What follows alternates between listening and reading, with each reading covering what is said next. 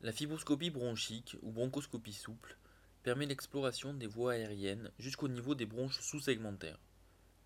La fibroscopie joue un rôle prépondérant dans la pratique quotidienne pneumologique, tant au niveau de l'attitude diagnostique, avec notamment les biopsies bronchiques, transbronchiques, les prélèvements protégés, les aspirations ganglionnaires à l'aiguille ou les lavages bronchiolo-alvéolaires, que thérapeutique, notons par exemple les gestes d'hémostase locale lors des épisodes hémoptoïques. La fibroscopie réglée se pratique généralement dans une salle dédiée à cet examen. Le patient est assis ou légèrement allongé, l'opérateur se plaçant devant ou derrière lui. Le matériel utilisé pour réaliser une fibroscopie bronchique se compose généralement d'un fibroscope, relié ou non à une colonne vidéo, d'un système d'aspiration, de l'idocaïne, en spray et en solution aqueuse ou gélifiée, d'une cupule remplie de sérum physiologique, de seringues à usage unique, et enfin des divers instruments dont la nature dépendra bien entendu de l'indication de l'examen. Le fibroscope est un tube souple de 4,9 à 5,5 mm de diamètre, constitué de fibres optiques amenant la lumière à l'extrémité distale. Dans notre exemple, notre fibroscope comporte un canal opérateur permettant l'aspiration et le passage des différents instruments, deux faisceaux d'éclairage et un faisceau de vision. A l'aide d'une manette située au niveau de l'extrémité proximale du fibroscope, l'opérateur orientera la tête du bronchoscope dans toutes les directions de l'espace. L'examen est en général réalisé sous simple anesthésie locale, mais une légère sédation, voire une anesthésie générale, peuvent également être utilisées. L'anesthésie, au cours des bronchoscopies souples, a récemment fait l'objet de recommandations. Ainsi, l'anesthésie des fosses nasales utilisera de la lidocaïne en spray à 5% ou en gel à 2%. De la lidocaïne en spray à 4 ou 5%, voire une tablette d'amétocaïne assureront l'anesthésie de l'oropharynx. Une fois l'anesthésie des fosses nasales et de l'oropharynx terminée, l'opérateur s'attardera à anesthésier convenablement les cordes vocales, ceci afin de diminuer au maximum la survenue des quintes de toux. Pour cela, on arrosera de lidocaïne à 1 ou 2% la commissure antérieure des cordes. Une autre procédure consiste à injecter 5 ml de lidocaïne à 2% par voie transcricoïdienne. Vous voyez ici représentée la vision fibroscopique de l'injection sur les cordes vocales et par le canal opérateur du bronchoscope de lidocaïne liquide à 2%.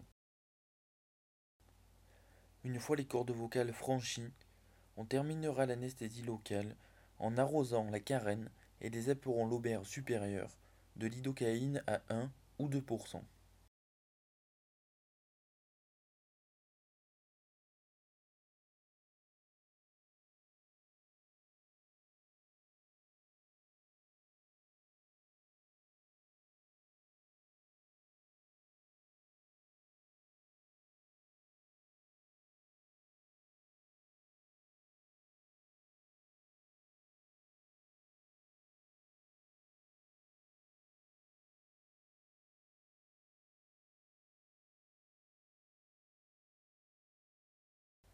Attardons-nous maintenant sur l'aspect in vivo d'une fibroscopie normale.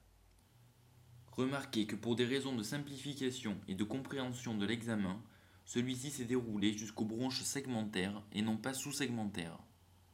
Pour la majorité des fibroscopies, le tube est inséré par les narines dans les fosses nasales.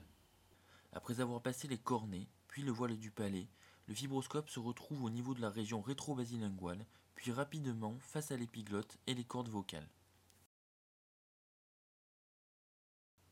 Sur cette image arrêtée, on peut ainsi observer l'épiglotte en bas, les cordes vocales au centre, laissant apparaître la trachée, les cartilages aryténoïdes, et enfin les sinus piriformes. Une fois les cordes vocales franchies, on se retrouve dans la trachée. Le fait que l'opérateur soit placé en face du patient fait que l'on retrouve la face antérieure de la trachée, formée des arcs trachéaux, en bas, et le mur postérieur ou pars membrana de cette même trachée en haut. En poursuivant la progression du fibroscope, on se retrouve rapidement au niveau de la carène. Celle-ci doit être normalement fine et tranchante. Attention ici encore, les repères anatomiques sont inversés. Ainsi, la bronche souche droite se situe à gauche de l'écran et la bronche souche gauche à droite de l'écran. L'opérateur se dirige ensuite dans la bronche souche gauche. Le premier éperon alors visible est celui séparant la bronche lobaire supérieure gauche en haut sur l'écran et la bronche lobaire inférieure gauche en bas. La bronche supérieure gauche se divise en deux nouvelles bronches. La bronche du culmen, ici en haut à gauche, et la bronche de la lingula, en bas à droite. Remarquez également les deux bronches sous-segmentaires, supérieure et inférieure, de la lingula.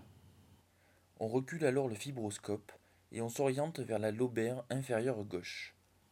On peut ainsi distinguer la bronche apicale du lobe inférieur gauche ici en haut et à droite de l'écran et la pyramide basale gauche en bas et à gauche de l'écran. De retour au niveau de la carène, on se glisse maintenant dans la bronche souche droite. Dès son insertion, on peut facilement distinguer la bronche lobaire supérieure droite en haut de l'écran et le tronc intermédiaire ici en bas de l'écran.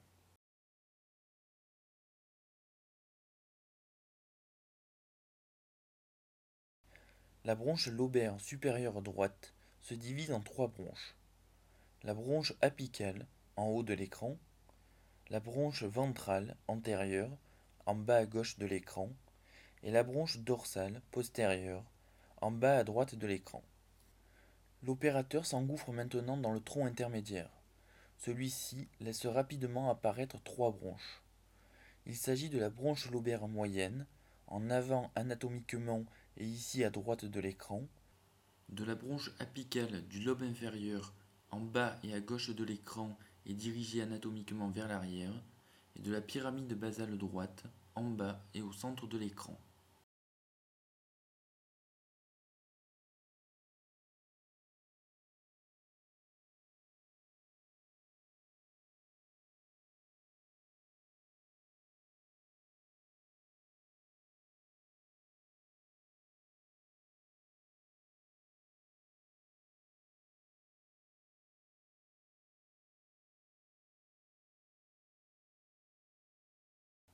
Une fois l'ensemble des bronches exploré jusqu'au sous-segmentaire, on peut retirer le fibroscope. Un jeûne strict de 90 minutes devra être observé après la fibroscopie et on conseillera aux patients de ne pas prendre de décision importante dans les 24 heures suivant l'examen si une sédation a été utilisée.